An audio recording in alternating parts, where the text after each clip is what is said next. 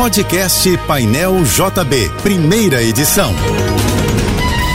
Fique agora com as principais notícias desta manhã. Oferecimento Assim Saúde. Hospitais, clínicas, exames e mais de mil consultórios. Ligue 2102-5555. Universidade de Vassouras, formando o profissional do futuro. Acesse univassouras.edu.br. O Detran do Rio estendeu até o fim de março o atendimento em 20 postos de habilitação sem necessidade de agendamento.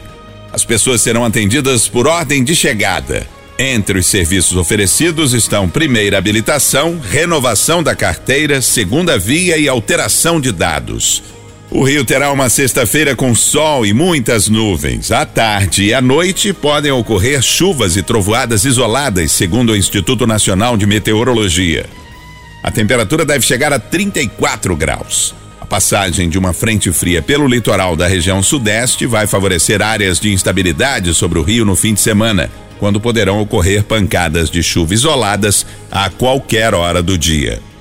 O ministro Augusto Nardes, do Tribunal de Contas da União, assinou medida cautelar para impedir o ex-presidente Jair Bolsonaro de usar as joias milionárias da Arábia Saudita.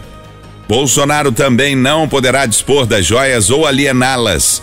A proibição vale até quando o TCU decidir sobre o que deve ser feito com os itens. O ministro Augusto Nardes também determinou que Bolsonaro e o ex-ministro de Minas e Energia, Bento Albuquerque, sejam ouvidos nas investigações. O pacote chegou ao Brasil em outubro de 2021 na comitiva oficial de Albuquerque. O então ministro e assessores passaram pela alfândega do aeroporto de Guarulhos sem declarar que estavam com as joias, o que contraria a lei. O presidente dos Estados Unidos, Joe Biden, apresentou uma proposta de orçamento de 6 trilhões e 800 bilhões de dólares, que prevê uma série de novos reajustes nos impostos sobre bilionários, investidores ricos e grandes empresas. O plano é uma espécie de reprise do pacote lançado para recuperar a economia americana por causa da pandemia da Covid-19. Porém, a avaliação geral é que desta vez a proposta tem pouca chance de passar no Congresso. É que atualmente a Câmara é controlada por republicanos, que historicamente são contra o aumento de tributos. O ex-governador do Rio, Sérgio Cabral, poderá viajar pelo país por até uma semana. Esse novo benefício da justiça foi dado pelo juiz da 13ª Vara Federal de Curitiba. Eduardo Fernando Apio decidiu que o ex-governador não precisa cumprir o horário de recolhimento noturno, como estava estabelecido anteriormente. No entanto, Cabral continua sendo obrigado a usar tornozeleira eletrônica. O magistrado manteve também a proibição de sair do Brasil. Sérgio Cabral não pode se ausentar do Rio por mais de oito dias e precisa comparecer mensalmente à Justiça para justificar suas atividades. Outra medida cautelar imposta ao ex-governador é que ele esteja impedido de promover festas em casa, assim como qualquer evento social. Sérgio Cabral foi condenado em 23 processos cujas penas somadas chegam a 425 anos e 20 dias de prisão, mas ainda cabe recurso. Desastres naturais causaram prejuízos de 401 bilhões e 300 milhões de reais no país nos últimos 10 anos. É o que aponta um levantamento da Confederação Nacional de Municípios. O cálculo foi feito a partir de dados das coordenadorias estaduais e municipais de proteção e defesa civil e do Sistema Integrado de Informações sobre Desastres, do Ministério da Integração e do Desenvolvimento Regional. A pasta é responsável por coletar as informações das cidades. A seca e o excesso de chuvas são os desastres naturais mais frequentes.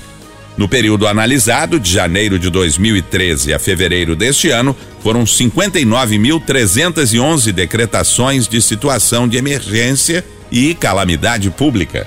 O ex-presidente da Câmara dos Deputados, Eduardo Cunha, terá que entregar seis carros de luxo confiscados na Operação Lava Jato.